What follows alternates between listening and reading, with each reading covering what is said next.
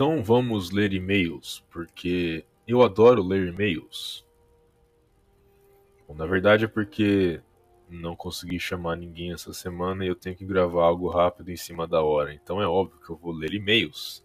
E o melhor de tudo é que me fica uma sensação um pouco ruim de deixar alguns e-mails sem ler. Eu não acho muito gentil eu disponibilizar um e-mail para o acesso dos ouvintes e eu não responder. Eu fico meio mal.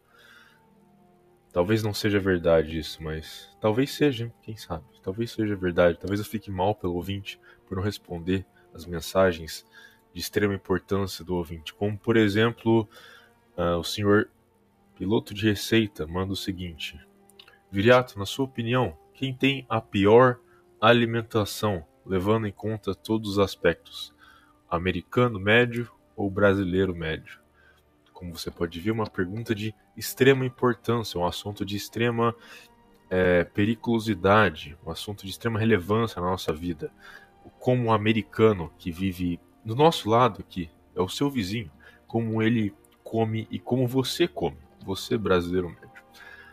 Piadas à parte, é, eu acho esse assunto um, até um tanto interessante.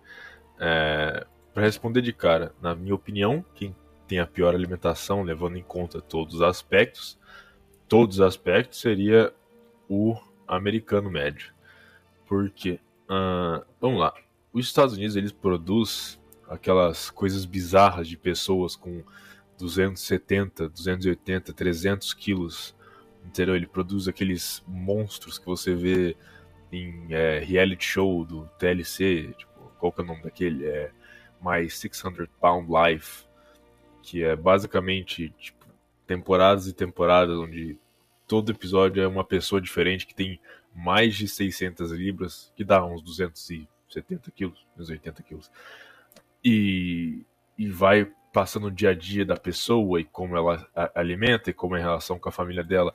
E só os Estados Unidos conseguiria produzir isso. Tanto o programa em si, quanto os seres que são apresentados nesse programa. É muito interessante. Eu acho esse um, um documentário, documentário, uma série documentário, né? De extrema relevância, porque você assiste e você vê os comportamentos dessas pessoas. E é tipo assim, a dieta, na maioria dos casos, é o de menos. É, você vê que o ponto da pessoa é tipo assim, por que, que o cara chegou naquele ponto de pesar aquilo ali? Quase sempre a comida para eles é tipo uma válvula de escape. É tipo, é, é a terapia deles. É, é, é, sempre foi abusado, foi maltratado, passou fome, é, foi tipo é, espancado. Tipo, todos eles têm algum problema mental não tratado, todos eles têm algum trauma de infância bem forte. E aí eles tipo, descontam na comida. Principalmente você vê isso muito nas mulheres o negócio. Tipo, é, é, tipo, cada episódio dessa série ele começa tipo assim é, mostrando o dia a dia da pessoa e tá lá o cara ou a, a mulher de é, 300 quilos parado na cama, né? Porque não consegue levantar, não sai da cama. E aí chega algum membro da família, algum. Também uma coisa. Uma... essa, essa série é muito boa pra incel, porque sempre que tem ou um cara ou uma mulher, é, incrivelmente, todos eles são casados. Todos eles. Não todos eles, né? Mas a grande maioria, tipo, é casada ou tem namorado. E aí, tipo assim, tá lá o cara na, na cama com 200 quilos e a perna necrosando na cama, e chega lá a mulher do cara que, sei lá, é gorda, mas não tanto. Aí chega ela lá com tipo um prato, não um prato, não, uma bandeja com tipo 50 hambúrgueres aí. Toma, querido, seu café da manhã. Seu café da manhã está servido, querido. E, e assim, uma pilha de hambúrguer do McDonald's, assim. E aí o cara começa a contar, não, é porque eu era normal. Aí mostra uma foto, tipo, dele criança, normal. Até que o meu tio comeu meu cu. Aí, aí tá ele, tipo, dois anos depois que o tio dele comeu o cu dele, pesando, tipo, 100 quilos com 12 anos, entendeu? Então, tipo assim, são coisas tristes, são coisas tristes, não é um negócio engraçado. Você pode estar tá rindo, mas não é, não é tão engraçado assim, é um negócio triste, né? E aí, você vê que é muito recorrente. Só que tem umas figuras também que não, não são, é, como é que fala? Não são é, abusadas. Tem umas figuras que você você assiste o episódio, cara, você fica com raiva do cara. Você quer que a cirurgia dele dê errado ele morra. De tão, de tão filho da puta que é o cara. Tipo, tem um que é. Ele é notório, até porque o cara ele era troll na internet. Ele ficava fazendo vídeo trollando as pessoas e ele aparece no, num desse episódio, que é o Steve Nassanti. Se você quiser assistir conteúdo de altíssima qualidade, pesquisa aí. My 600 Pound Life com Steven Assante. O episódio, ele tem mais de um episódio até. O cara é, consegue ser a pessoa mais insuportável que você vê na sua vida, cara. E é só isso. É... Enfim, ele é uma pessoa insuportável e ele come pra cacete, é isso. E pesa mais de 300 quilos, e, e é isso, cara. É... Enfim, só que aí que tá, né? Por que, que o. Não é, não é comum você ver esse tipo de coisa no Brasil, cara. No Brasil, se você vê uma pessoa, tipo, muito, muito gorda, já é um tanto, como é que fala? É raro, assim. Você vê pessoas gordas, pessoas obesas, mas é difícil você ver, tipo, esse tipo de, de figura que tá preso numa cama, ou que tem que usar aqueles carrinho elétrico, ou que, tipo, não passa em porta de supermercado. E nos Estados Unidos isso é algo recorrente. Então, é, é recorrente o americano chegar nisso. Só que Aí que tá, né? É, quer dizer que a dieta do brasileiro médio é boa? Não, né? E também não quer dizer que o, o americano é incapaz de ter uma dieta boa. Também não é isso. A questão é que é, a, capac... a comida que você tem acesso no, nos países, tipo, ela varia, certo? Então, é muito comum uma coisa, tem até. Tinha até um compilado de imagem disso aí, de pessoas, tipo, imigrantes, principalmente da Ásia, que vão estudar nos Estados Unidos e, e, e ganham, tipo, 20, 15, 30 quilos em poucos anos, só de, só de se mudar, tipo assim, o cara, é, sei lá, imigrante chinês que vive uma vida normal na China, aí ele pega, sei lá, passa na faculdade nos Estados Unidos, vai morar nos Estados Unidos e fica lá. E fica lá, tipo, dois, três anos e tipo, volta com 20 quilos a mais. Sem tipo, mudanças relevantes na dieta. O cara só foi morar nos Estados Unidos, continuou comendo qualquer coisa e ganha, tipo, 20 quilos em dois anos. Como isso acontece? Uh, bom, primeiramente, é, três coisas metabolismo, fome e função da tiroide. Se essas três coisas funcionam normal, entra um quarto aspecto, que é tipo assim, vamos supor que você é uma pessoa normal, que você tem um apetite normal, você tem a função, o metabolismo normal, a função da tiroide, tudo funcionando normal. E aí, beleza. E aí você tem que chegar no quarto aspecto, que é o acesso à comida. Ok? Uh, pensa no seguinte exemplo. Fique você aí um. Aliás, não. Faz o seguinte. É pega um dia, come bastante e come comida boa, comida nutritiva. Pega aí, pega uma, boa, uma carne boa, um queijo, umas batatas, umas frutas, come bem, fica satisfeito, fica cheio, até um pouco cheio. E aí você vai no mercado fazer compra. E, e aí no outro dia, você fica o dia inteiro sem comer nada, o dia inteiro em jejum, só, sei lá, um café preto sem açúcar, sem nada no máximo, fica o dia inteiro sem comer nada.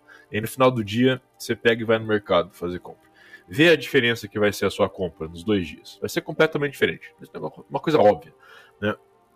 E aí pensa o seguinte: se você come uma coisa nutritiva, você fica saciado, você não sente fome. Se você come algo que não é nutritivo, você não fica saciado. Você pouco tempo depois você vai estar tá sentindo fome. É, é, o fenômeno do miojo, né? Uma coisa que muita gente fala, tipo, ah, você come miojo, dá 10 minutos você está com fome de novo. Isso que miojo tem muita caloria. Então você está consumindo caloria e você está sentindo fome. Peraí, tem algo errado. Não tem nutrição. Não tem nenhum aspecto nutritivo na comida. O miojo não tem nenhum, nenhuma nutrição. É só, tipo, é, carboidrato simples e caloria vazia. Mais nada, e sódio. Você tá comendo um negócio que não, tipo, não tá te nutrindo. E você tá consumindo calorias que te, te deixam com fome, continuam com fome. E aí que tá. É... Quando você sente fome e você vai atrás da comida, você compra coisas, por exemplo, você no primeiro caso, você vai no mercado nutrido, você vai comprar coisa. Você não vai tipo, gastar 300 conto em um monte de, besteira. Você não vai gastar é, uma grana. Você não vai comprar um monte de coisa que você não precisa. Você vai comprar o que você precisa. Você vai comprar o que você vai usar. Você vai comprar o que você vai comer. Você vai comprar entendeu, comida para semana. Você não vai comprar, tipo, nossa, eu, que vontade de comer um sorvete aqui. Aí você compra dois sorvetes. É, enfim, teve uma vez, uma vez não, esses dias, eu fui no mercado, tava morrendo de fome. Fui no mercado, eu comprei um monte de coisa. Aí eu cheguei em casa, tá? Fiz a, fiz a minha comida, comi uma. Fiz uma carne, umas batatas, comi. Aí eu olhei, eu falei, que que é isso? Eu tinha comprado uma Colomba Pascal. Eu falei. eu sou retardado, vi que eu comprei uma Colomba Pascal. O que, que eu vou fazer com a Colomba Pascal, velho? Onde é que eu vou enfiar isso? Eu percebi que eu tinha comprado um negócio que eu não vou comer. Porque tava na promoção, eu tava com fome, simplesmente peguei, coloquei no carrinho, levei para casa, paguei e nem percebi. Tipo, só comprei um monte de coisa. Eu falei, tá, tem uma Colombo Pascal aqui agora, aí beleza. Aí eu falei com a minha mãe, tipo, ó, oh, você estiver passando aqui, eu ganhei uma Colombo Pascal. eu, com vergonha de falar que eu comprei um negócio inútil. Não, não, eu ganhei uma Colombo Pascal aqui, mãe. Então se você passar aqui perto, você, você, você busca na, na minha casa aqui. Enfim, cara, completamente retardado, entendeu? É, quando você tá com fome, você faz esse tipo de coisa. E aí, aí acontece? Se você come um negócio que não te nutre, você vai ficar nesse estado de fome o tempo inteiro. Então, vou supor, o cara come um negócio vazio, come lá Doritos, come um pacote de Doritos, aí toma uma Coca-Cola. Que nem é tão ruim assim Coca-Cola, falar pra você é um dos negócios menos piores que as pessoas comem. Mas o cara vai lá, come qualquer. Uh, o dia a dia do cara. O cara come um salgado, come um pacote de Doritos, Aí ele bate um prato de arroz e feijão. Aí, tô falando isso brasileiro.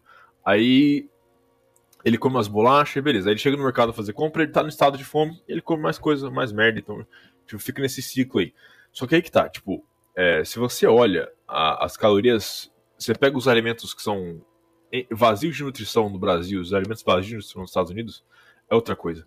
Uh, e principalmente o acesso a, a fast food.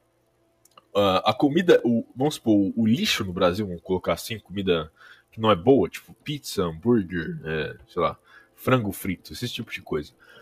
Estão infinitamente acima na qualidade do americano. Não só eles estão acima na qualidade, como eles também estão acima no poder de compra. Então, tipo assim, o brasileiro não tem capacidade, o brasileiro pobre, por exemplo, ele não tem capacidade de, tipo, passar a semana inteira, tipo, comendo esse tipo de coisa todos os dias, né, três vezes ao dia. Entendeu? O americano mais pobre consegue fazer isso. Ele consegue passar o dia inteiro com fast food. Ele consegue passar o dia inteiro com isso e sobrar dinheiro para ele ainda. Não só isso, mas uh, uma coisa. Uh, se você for comparar, tipo, o programa de food stamp americano com, sei lá, Bolsa Família no Brasil. Bolsa Família ele dá um dinheiro que não dá para você fazer é, o que o, o, americano consegue fazer com o food stamp, entendeu? O americano consegue entrar no food stamp no mercado e comprar, tipo, pilhas e pilhas de salgadinho toda semana. O cara do Bolsa Família não consegue fazer isso. Ele tem que, tipo, comprar, sei lá, coisas que, que são baratas para subsistência, tipo macarrão, arroz, é, feijão, açúcar, entendeu? Esse tipo de coisa. Ele tem que comprar coisa que é barata, que tem caloria barata. Ele não consegue, tipo, comprar caloria vazia que é cara. Por que que tá? Tipo, a caloria vazia barata, ela não é gostosa. Então você não quer comer ela constantemente. Você não quer comer, tipo, uh, é, pilhas de macarrão sem nada. Tipo, macarrão e óleo. Você não quer comer isso. Ninguém quer comer. Nossa, nossa, que delícia. Eu vou chegar em casa e vou comer tipo 2 kg de macarrão e óleo. Não, ninguém faz isso. Agora, se você falar pra pessoa, você vai comer três pacotes desse salgadinho que você gosta. Hum, a pessoa já pensa duas vezes. E, e o, o, valor é muito mais caro, muito mais acima do, do acessível. Então. Mas é que tá, tipo assim, ao mesmo tempo que os Estados Unidos, voltando que eu comecei, né? Eu comecei um raciocínio, não terminei ele. Que, que é, ao mesmo tempo que os Estados Unidos ele produz essas é, monstruosidades de 300 quilos, ele também produz, tipo, um monte de atleta olímpico. Ele produz um monte de atleta de nível uh, world, uh, como posso dizer, world class em um monte de esporte diferente. Ele produz uh, um monte de bodybuilder de alto nível. A maioria dos bodybuilders, tipo, top 1% dos bodybuilders sai dos Estados Unidos. Então, tipo assim, ao mesmo tempo em que o americano médio ele tem acesso a se tornar uma besta de 300 quilos de gordura parado numa cama, ele também pode se tornar um atleta de alto nível. Então, tipo assim, a, a, o acesso à comida lá pro americano, ele é bem vasto. O, tipo assim, e não, não, é só o americano, isso é no mundo inteiro. Entendeu? A questão, o fundo, a raiz do problema, não é necessariamente a comida em si, é a, a informação. É, é tipo assim, é você saber o que comer. Então, tipo assim, o brasileiro, ele por mais, por mais burro que seja, por mais burro que o brasileiro seja, ele tem uma ideia de comida muito melhor do que o americano. Tipo assim, se você pega, por exemplo, o, o, o café da manhã padrão brasileiro, tipo pão, é, queijo, ovo, requeijão, é, leite, é, que mais? Fruta. Tipo assim, o brasileiro ele tem uma nutrição, em média, muito superior do americano. Você pega, tipo assim, o que, que o é, é um prato de comida para um brasileiro. Tipo, por mais que seja ruim, é tipo assim, é carboidrato, um pouco de proteína e um pouco de gordura. Tipo, tá bom até. É, comparado que o americano come é muito balanceado, o americano médio, no caso. E aí que tá, em qualquer lugar do mundo que você for, todo mundo, em qualquer lugar do mundo que você for, você tem acesso tanta comida, tanta lixo quanto a comida boa. Qualquer lugar do mundo. Obviamente que o poder de compra vai variar, a qualidade tipo, da comida vai variar, o, o quão boa e quão ruim é vai variar. Mas em qualquer lugar do mundo, você sabendo comer, você tem uma alimentação saudável. Mas é que tá, esse é o problema. O problema é saber comer. Culturalmente, o brasileiro ele tem uma ideia de saber comer melhor do que o americano. Uh, por exemplo, é, é comum o americano você ver, tipo, o cara acorda de manhã, pega uma bacia, enche de, de, de, de tipo, sucrilhos e, e, leite. Tipo, isso é muito incomum no Brasil. Tipo, uma bomba de açúcar. Primeiramente na manhã, você acordar e tipo, comer um negócio de. É só, tipo, farinha de milho, açúcar e leite. Logo de manhã. Entendeu? E aí, tipo. Durante o dia você comer, você parar, tipo, pegar três lanches do McDonald's, esse tipo de coisa. Tipo, o brasileiro médio não faz isso. Entendeu? E, enfim. Só que aí que tá. Oh, por exemplo, se você cresce comendo miojo, uh, o que, que, você vai saber comer? Você vai chegar na, adulto, na vida adulta agora, tipo assim, o cara cresce comendo miojo, aí ele faz 18 anos e fala, não, não, agora eu vou parar de comer miojo, agora eu vou fazer aqui é, uma carne, vou fazer uma batata, fazer um frango, fazer um ovo. Não, porque o cara não sabe fazer, entendeu? Então, a culpa disso aí é de casa, entendeu? é educação. Por isso que você tem que pensar em educar os seus filhos para comer certo. Né? E que, que, a maioria das pessoas não faz, que a maioria das pessoas. Você vê isso muito incomum é, hoje em dia com mãe preguiçosa, né? Que é a mulher, tipo, tem preguiça de cozinhar e tal, aí pede comida. Tem preguiça de cozinhar e tal, aí manda um miojo pra criança. Tem preguiça de cozinhar e tal, e, tipo, não, vai lá, passa no McDonald's, entendeu? É, isso é, é, a americanização da, da dieta do brasileiro. Entendeu? Se você cresce comendo arroz, feijão e carne, você vai chegar na vida adulta querendo comer arroz, feijão e carne. Se você cresce comendo miojo e, e hambúrguer, você vai chegar na vida adulta querendo comer hambúrguer. É, é, simples, entendeu? O, o, jeito que você cresce é o jeito que você vai comer. A dieta vem da família, no caso.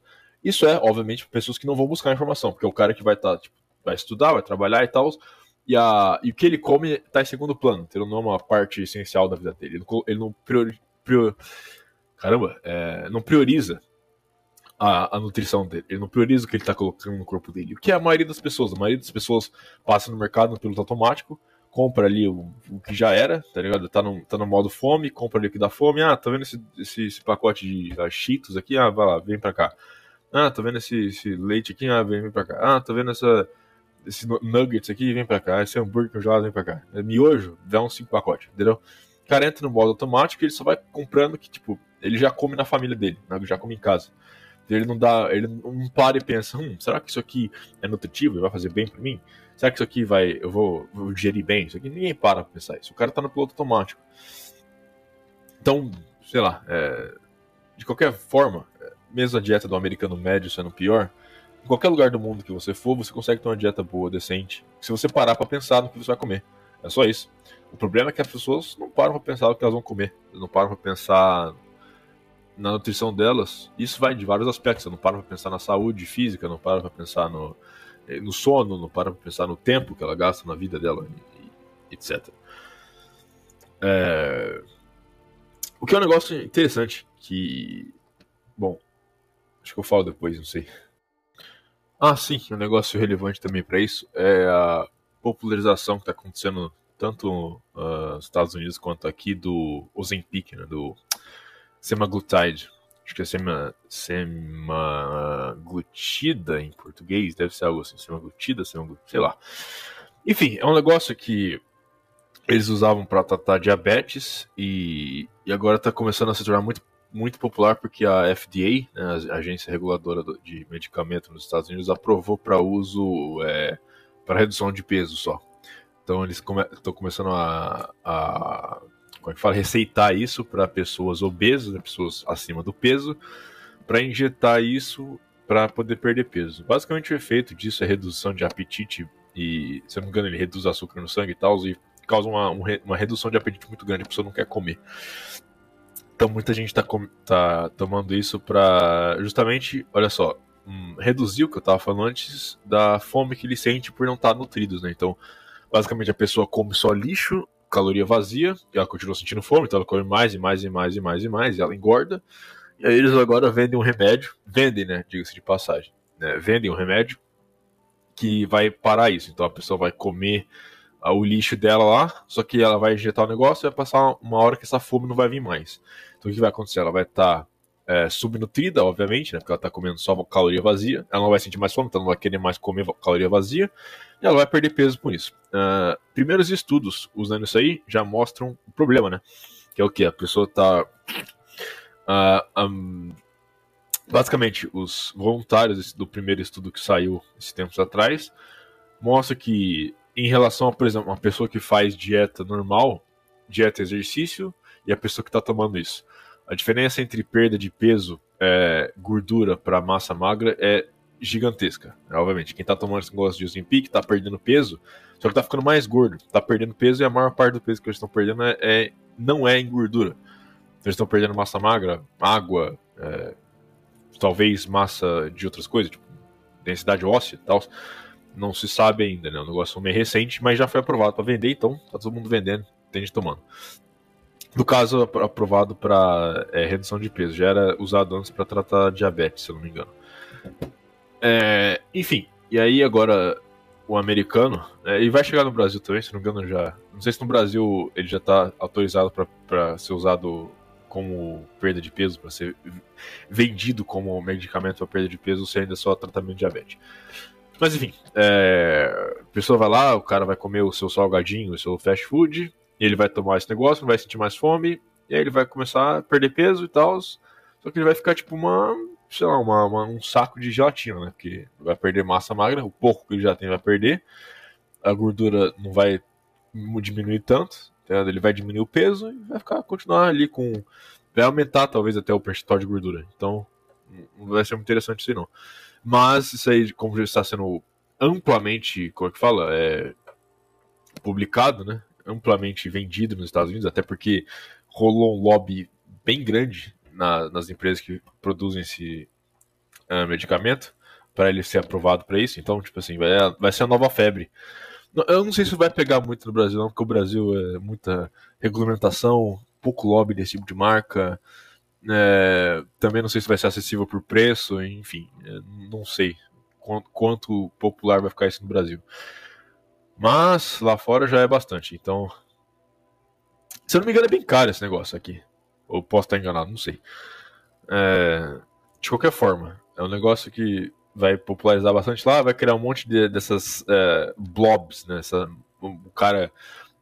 até o osso do cara vai ficar fraco e o cara vai estar, tipo, sei lá, num peso, entre aspas, saudável com 50% de IBF, entendeu? Não faz muito sentido. Mas, enfim. Vou pegar mais um e-mail aqui do. Ah, gostei do nome dele. Snid2. O Snid2 fala o seguinte: é, Querido. Ah, gostei, gostei de chamar de querido. Adorei. Ah, querido, é, quando vão tirar as carnes falsas do mercado? Não aguento mais ir comprar minhas coisas normais e ver lá aquelas carnes falsas encarando a minha pessoa. Abraço. É só isso que ele escreveu. Simples, simples e direto. Tá bom. É... é engraçado isso, né? Quando você passa no mercado, na, na seção de, de carne falsa, lá no, naqueles hambúrguer. É... Não é nem. Porque.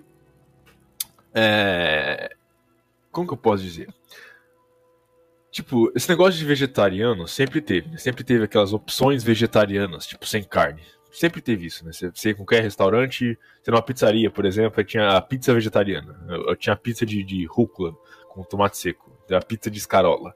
Você sempre teve esse negócio. Você vai num, sei lá, num lugar e tem um hambúrguer vegetariano. Beleza, tipo, nunca. E tipo assim, tá ali, a opção está ali para quem quer, entendeu? E é sempre aquela tiazona de tipo 47 anos que agora virou hippie vegetariana e agora está se preocupando com os animais. E, enfim, é, que pedia esse negócio. Né? E aí, beleza. Aí você tem no mercado agora uma, uma parte, uma área de tipo carnes falsas. Mas aí que tá. O meu problema não é. Eu nunca tive um problema, acho que ninguém nunca teve um problema com ter opções vegetarianas ou opções veganas uh, acessíveis para pessoas que não querem comer carne. Até porque restrição de carne é, não é um negócio novo, é um negócio antigo. Tipo, tem inúmeras religiões que têm uma restrição a isso, certo? Tem, aliás, a maioria das, das religiões antigas tem alguma é, restrição dietética em algum ponto, né? Tipo, é, judeu e muçulmano não come é, porco, a, maior, a boa parte de religiões é, orientais tem alguma restrição com algum animal, ou todos os animais. Enfim, negócio normal. Sempre existiu. Ok. Ninguém reclama disso. Você fica ali, come o dia que quiser, a gente fica aqui como o dia que quiser. Mas aí você tem agora eh, essa questão de promoção da carne falsa. Que já, já é um assunto batido, já é assunto chato, entendeu? Mas enfim, é, você passa ali no mercado e vê aquela seção das carnes falsas, e, e, é sempre. Quando você vai com seus amigos, é sempre motivo de piada, né? Assim, você passa ali e fica olhando, ah, olha lá, ó, que você vai comer no futuro, ó, ó ixi. Olha lá, vai, leva pra você, leva pra você experimentar. tipo, acho que acho que serve muito bem pra você dar risada quando você vai com os amigos no mercado, né? Você passa ali, olha lá, olha lá, olha lá o atum falso, ó, leva o atum falso pra você comer. Ih, Enfim, é isso. É, é, é um, é um bom, boa distração de piadas. Mas, cara, sei lá, em, desde que começou isso aí, eu acho que eu vi uma pessoa na minha vida, tipo, literalmente abrindo lá o freezer das carnes é, falsas e pegando uma e colocando no carrinho. E foi tipo uma criatura bem bizonha. Era um cara, sei lá, de. devia ter 1,80 mais ou menos, e o cara devia pesar uns 50 quilos no máximo. Um cara muito, muito magro, muito, muito desnutrido. Claramente, é, aquele padrão é, vegano entendeu? Magro, completamente desnutrido, aquela a, a, bochecha para dentro da, da, da, cara, assim, sem bochecha nenhuma, né? Enfim, um negócio bizonho, assim. Eu vi o cara é, pegando o negócio e saindo, e eu pensei, ali a gente foi a conclusão, porque geralmente, eu não sei, não sei se é em todo o mercado isso, mas quase todo mercado que eu vou, eles colocam a seção da, da carne falsa bem do lado da seção da carne de verdade, o que não é bem lógico, né? Porque a pessoa que vai comprar aquilo ali não quer ver uma bandeja de, de bife normal saindo sangue entendeu? Quer ficar longe disso, diga-se de passagem. E outra coisa que ninguém vai. É, o motivo dessas carnes serem. É, nunca não, não, vão dar certo nunca, porque elas não têm um preço, tipo, reduzido. Se você pega ali, tipo, é, o, se, se, você passa e compara os preços do hambúrguer falso com o hambúrguer normal, é praticamente a mesma coisa. Você paga o. Pega, sei lá, compara o, a, o preço da, da linguiça ali, a linguiça falsa, com a linguiça de verdade. É mais cara a linguiça falsa. Por que eu vou comprar a linguiça falsa se é de verdade é mais, é, é mais gostosa e é mais barata? Não faz sentido nenhum, amigo. Então, o, é, o problema dessa propaganda, cara, é, simplesmente. Vamos supor o seguinte: faz, pensa numa coisa. E se a, se a sadia, a sadia pegasse e fizesse tipo assim, nuggets Aí coloca o nuggets normal dela lá. Aí nuggets vegetariano ou nuggets vegano, e coloca do lado. Beleza. É que nem, por exemplo, eu tava falando a questão do, do restaurante. Uh, o Burger King, o Burger King ele tem algum é, problema em vender os hambúrguer vegano dele? Não, porque não é o cargo-chefe, entendeu? Ele tem ali uma, uma ou duas opções vegana deles, e aí tem lá o, o, o resto do menu. Então, tipo assim, não atrapalha um, não atrapalha outro. Agora você tem uma marca dessas carnes falsas, Tipo, acho engraçado que tem gente que ainda investe nisso, porque isso é um buraco sem fundo. Porque ninguém compra. Você entra no mercado, tá sempre, tipo, ali arrumadinho, até porque ninguém nem, nem sequer toca no negócio. Se toca, como eu disse antes, é o cara que vai tá passando ali com os amigos, ah lá, você vai comer carne do futuro aqui, ah lá, hambúrguer do futuro, ah lá, lá, come, leva pra casa pra você comer. Ah, não, sai fora, mano, não come isso não. É isso, entendeu? É... E de vez em quando passa uma criatura dessas e leva um hambúrguer lá. Então, tipo, não é um negócio sustentável economicamente. Então, agora, uma marca que já faz carne normal, fazer uma opção é, vegetariana. Aliás, eu digo-se de, diga de passagem, se eles quisessem fazer uma propaganda que funcionasse, é assim que você faz. Entendeu? Você fazer uma marca dessa carne falsa não é a solução. A solução é você pegar uma marca que. Olha só, tô dando. É, dando tutorial para os globalistas, assim. Mas é você pegar uma marca que as pessoas já compram e ela colocar uma opção vegana. E essa opção vegana ser acessível, ser mais barata e ter um gosto decente. Que eu nunca experimentei nenhum desses, então não sei qual gosto tem. Mas enfim, é, que por exemplo, se a Seara fizesse um, um, presunto vegano e colocasse tipo, do lado do presunto normal e fosse muito mais barato, as pessoas vão comprar. Pelo menos se experimentar, as pessoas vão comprar. Se, que nem eu disse antes, se a, sei lá, é, alguma marca que faz hambúrguer fizesse um hambúrguer vegano que fosse muito mais barato e, tipo assim, ela tivesse um, já vendesse um hambúrguer bom as pessoas, alguém experimentar o negócio.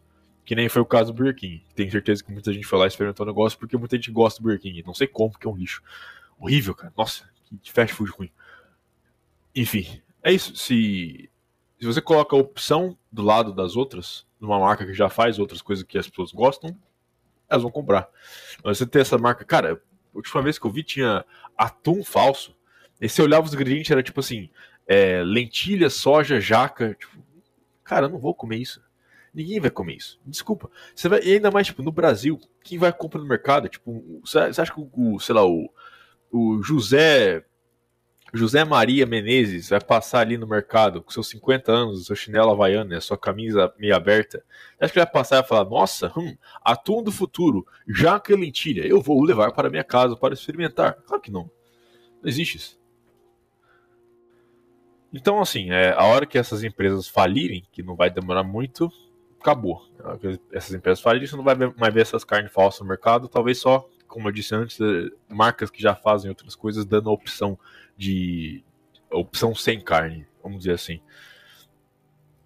Tá, vamos pegar outro e-mail aqui. Uh... O anime que destrói a Long House. Tem que falar de anime, né? Tem que ter uma parte falando de anime. É... Não sei se eu vou não ler o nome do cara. Acho que tá, não parece o nome real, então não vou ler não. É... Comecei a assistir o anime Hunter X Hunter. Como é que fala esse anime? Não sei, velho. Hunter x Hunter, sei lá. Hunter Hunter, Hunter x Hunter. e logo no primeiro episódio tem uma tentativa de Long House ao vivo. Tentativa ao vivo de Long House, ouvinte. Vê se pode uma coisa dessa. Muito bom que eu. Mais um termo que eu acabei de destruir. É que. É... Eu tenho um canal no Telegram que se você. você coloca tipo arroba Long House e aparece um monte de, de cara com, com com o nome de Long House. Enfim, muito engraçado. De qualquer forma, é... a mãe do protagonista, que esse que sonha ser um caçador, um hunter no caso, né? Tenta convencer o filho a não seguir os passos do pai, pelo fato do pai ter abandonado a família, para seguir o seu sonho. O protagonista, ao invés de concordar com a capivara, elogia seu pai, dizendo que foi, foi, dizendo que foi certo ele ter abandonado a família para seguir o seu sonho de ser um caçador. O protagonista desistiu, destruiu a Longhouse da própria mãe controladora.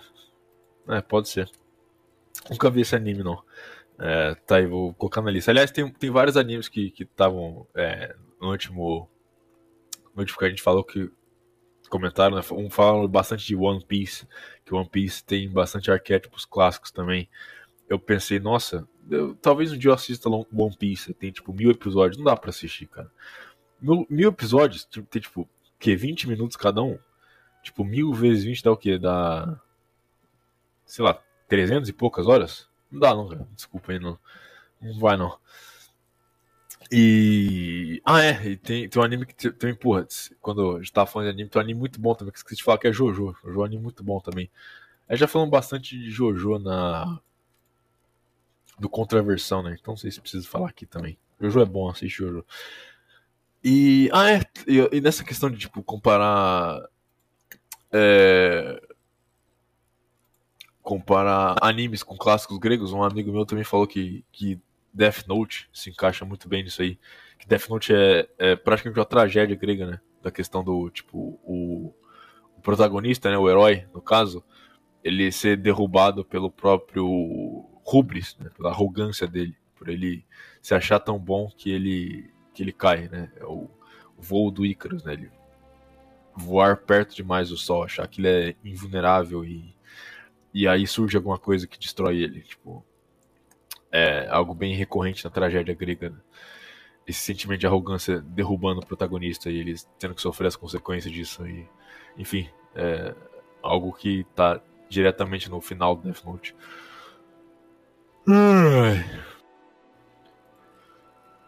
Tá, pegar mais um aqui. Casa Longa. De novo. Vamos lá, repetir o assunto, não tem problema. Vagante das Estepes. Falou o seguinte: Olá, olá, senhor Bases. Sei que constantemente posto zoando no Telegram que o programa vai acabar.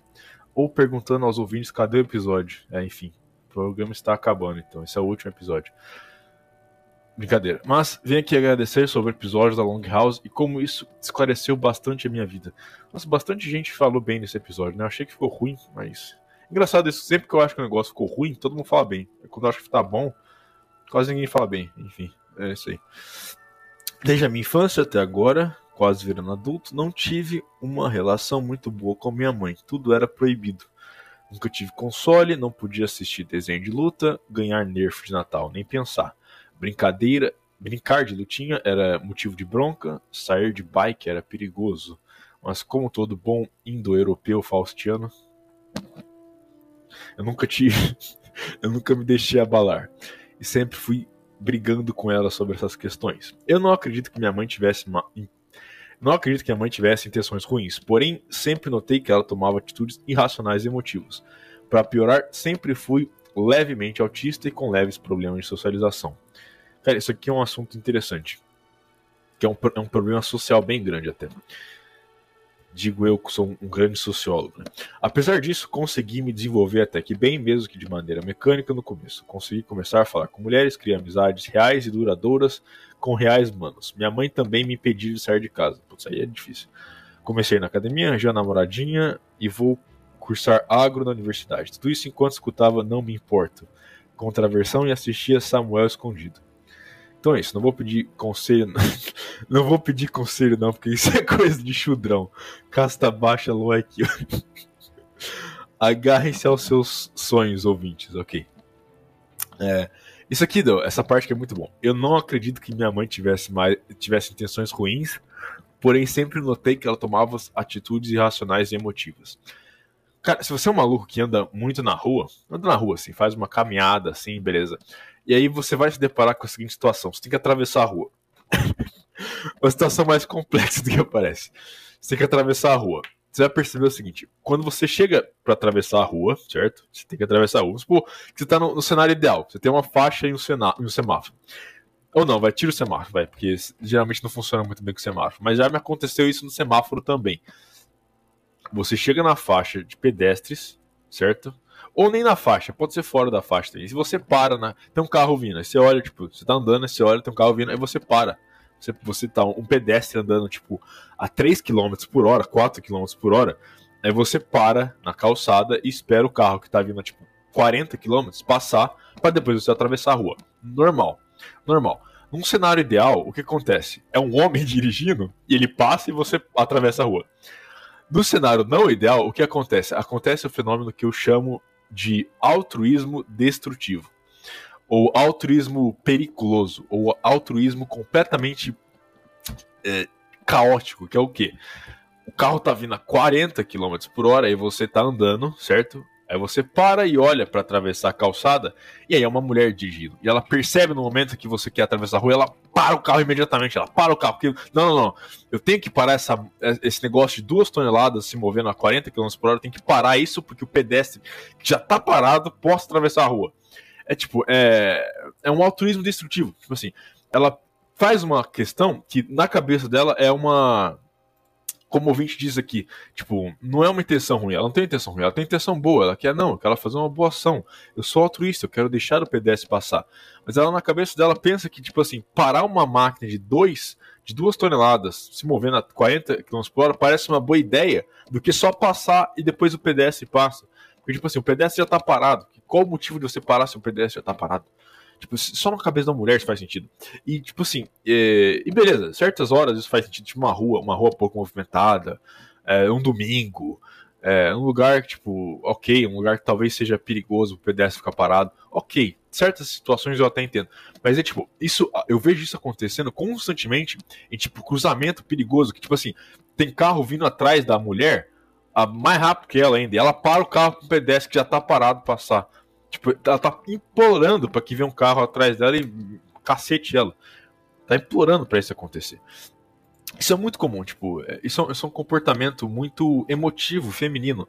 Então você querer fazer uma boa ação tanto que você acaba fazendo um negócio é, irracional, emotivo, como disse o ouvinte aqui. É, e, tipo assim, e é um negócio destrutivo, é caótico. Você tá tipo, parando um carro no meio da rua para que tipo um pedestre que já tá parado possa andar. E outra coisa, você tá colocando o pedestre em risco também, porque se vem outro carro atrás e, empurra o seu carro na frente do pedestre, vai você, o cara que tá batendo atrás, vai o pedestre junto. Mata três pessoas de uma vez ali. Entendeu? Em vez de simplesmente passar. Entendeu? Eu já vi, eu já vi caso. E, e aí tá. Como eu disse, eu, eu tirei o semáforo antes da minha análise pelo seguinte. É, já me aconteceu de eu estar tá parado no semáforo, certo? O semáforo tá aberto pro carro passar, e eu tá, tipo, e tá vindo o carro, e eu, tipo, parado, esperando o carro passar, e vem uma mulher, e a mulher me para com sinal verde pra eu, pra eu poder passar. Eu, você tá louca, velho. O sinal tá verde, é pra você ir. É, é...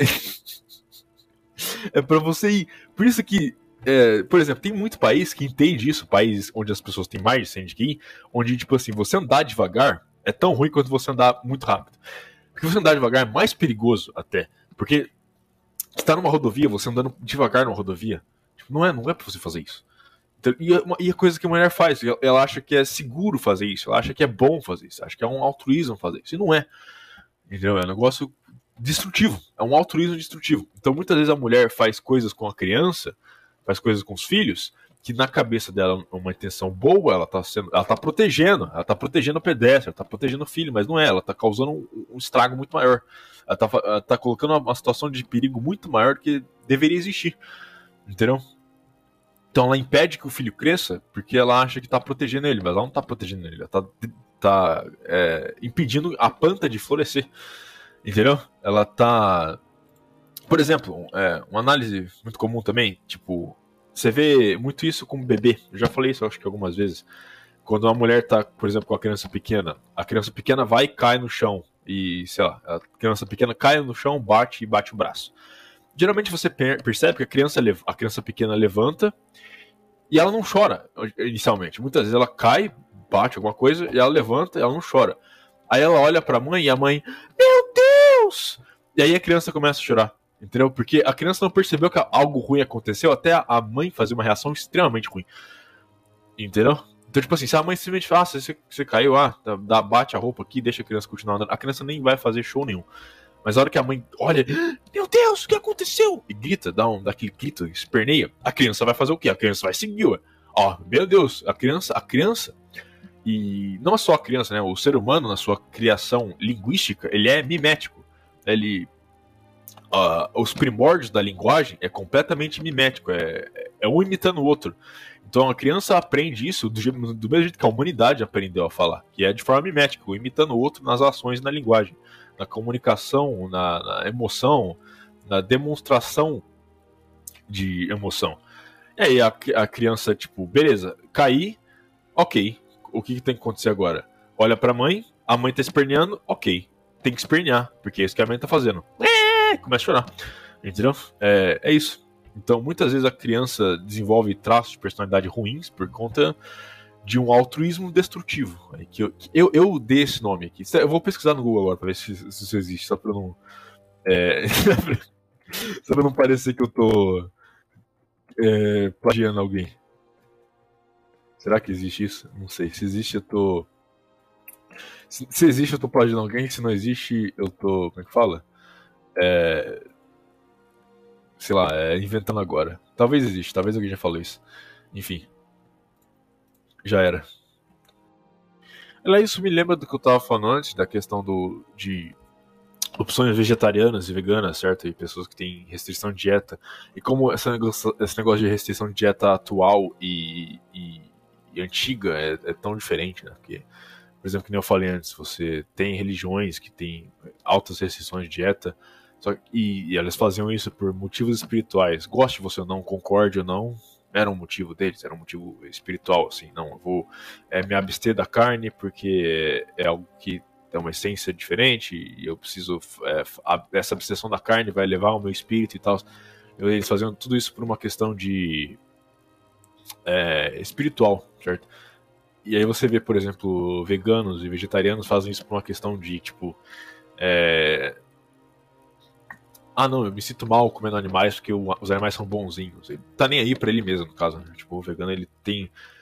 Em partes, talvez, ele tenha a outra coisa que eu falei, que é o, o, o, altruísmo destrutivo. Ele acha que ele tá fazendo uma coisa boa, mas ele tá só se destruindo. Entendeu? Ele acha que, ah, não, é, eu estou fazendo algo bom para os animais, estou fazendo algo bom pro planeta. E não só ele não tá fazendo nada para os animais, que eles vão continuar morrendo do mesmo jeito, mas como o que ele tá fazendo de bom pro planeta e financiando, tipo, uh, Big Soy, a grande soja, né? Tá? Soja que destrói hectares, hectares, hectares de, de, de bioma natural no mundo inteiro. Tipo, ele tá financiando isso achando que ele tá salvando o mundo. Entendeu? Então tá aí, o altruísmo destrutivo versus a versus não, junto com restrição dietética atual contra a antiga, né? Então, tipo assim, não tem absolutamente nenhum valor espiritual no que o cara faz. O cara faz porque, tipo, ah, não, eu quero salvar o planeta e os animais, então eu vou comer 30 quilos de brócolis. Pegar mais um e-mail aqui, o último talvez, que eu já tô cansado e a leitura de e-mails é pra ser curta, porque é pra eu matar o tempo e não ficar assim, pra nada. Então, aqui, pegaram o título do e-mail, meti o shape. Pode me chamar de Jojo. Há mais ou menos uns três anos. Ah, isso que eu falei de Jojo hoje, né? Olha que legal. Coincidência. Há mais ou menos uns três anos atrás eu conheci o podcast do William e o seu canal depois de ter terminado um namoro. Estava desgraçado na minha cabeça. Eu era o estereótipo do magrelo. Comecei a treinar.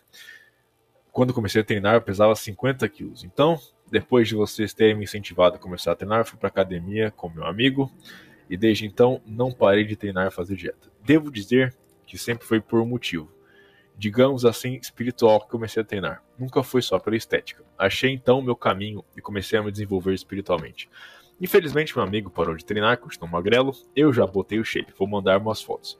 Queria agradecer de coração, sem ser gay, por me ajudar. Não é de nada, meu amigo. Estamos aqui para ajudar os ouvintes de, de sempre. E ele mandou umas fotos aqui. Caramba, hein? Pô, o cara, o cara meteu o shape mesmo, bicho. Porra. Três anos. Caramba. Meu amigo tá de parabéns, velho. Não sei, fazer até um, um Natty or Not do ouvinte aqui. Não sei se não me parece muito natural, não, mas pode ser. Se, se é natural não, velho. Três anos, isso aqui é puta, puta genética, velho. Parabéns. É de parabéns, velho. Pode, pode meter o acelerador e pode competir, velho. Nossa. Isso é se for o cara também, né? Porque vai que o maluco meteu um Jasper e pegou uma foto aleatória na net. Mas tá muito bom, cara. Se for você, tá de parabéns. Natural ou não aí, mano. Porra, parabéns, irmão. Muito bom. Sem, sem nada, sem nada reclamar aqui, meu cara. Pô, até, até me sentindo bem. Olha, olha, olha onde o cara chegou. Porque escutou eu falando groselha aqui. Parabéns, irmão. Na moral, um abraço. Vai, pegar mais um aqui. Que eu não vou ler o título porque ele usou uma palavra que é meio, meio feia no YouTube. Palavra com T. E ele escreveu o seguinte: Amigo Bases, comente sobre o amigo do Mr. Beast que virou tra. Ele falou aqui. E também sobre aquele outro que está promovendo vários. Está promovendo várias marcas como Nike e Bud Light lá fora. Abraço, beijo e te amo. Nossa, que ele me ama. Bem, é, eu evito falar desses assuntos agora no YouTube, porque o YouTube ele realmente ele bem encarcado com isso aí, bem cracudo com isso aí, não dá não, bem difícil. Mas, para sua conveniência, eu comentei esses assuntos abertamente no Gumroad. Então, assine o Gumroad, zeitgeist1.gumroad.com. Lá você vai ouvir eu falando sobre esses assuntos abertamente, sem nenhuma censura, porque lá eu não sou censurado pelo YouTube. E ah, também aqui não dá para falar muito aberto, porque o canal não é meu, então se cair eu estarei dando problemas para meu amigo Hernani. Então eu tenho que evitar falar coisas polêmicas como este assunto.